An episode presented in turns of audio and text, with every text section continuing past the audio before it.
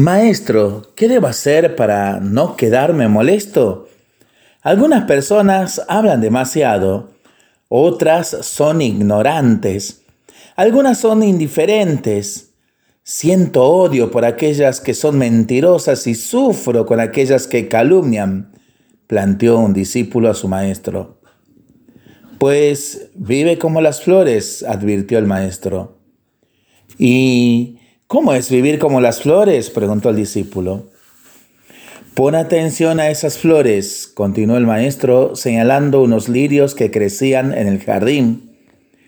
Ellas nacen en el estiércol, sin embargo son puras y perfumadas. Extraen del abono maloliente todo aquello que les es útil y saludable, pero no permiten que lo agrio de la tierra manche la frescura de sus pétalos. Es justo angustiarse con las propias culpas, pero no es sabio permitir que los vicios de los demás te incomoden. Los defectos de ellos son de ellos y no tuyos. Y si no son tuyos, no hay motivo para molestarse. Ejercita pues la virtud de rechazar todo el mal que viene desde afuera y perfuma la vida de los demás haciendo el bien.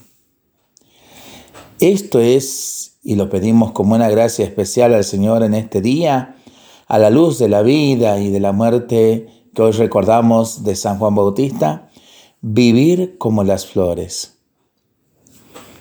Para pensarlo y para rezarlo en familia y entre amigos, ¿no? Mientras lo hacemos, pedimos al Señor su bendición, le seguimos pidiendo por nuestras intenciones y nosotros responsablemente nos cuidamos y nos comprometemos a ser verdaderos instrumentos de paz.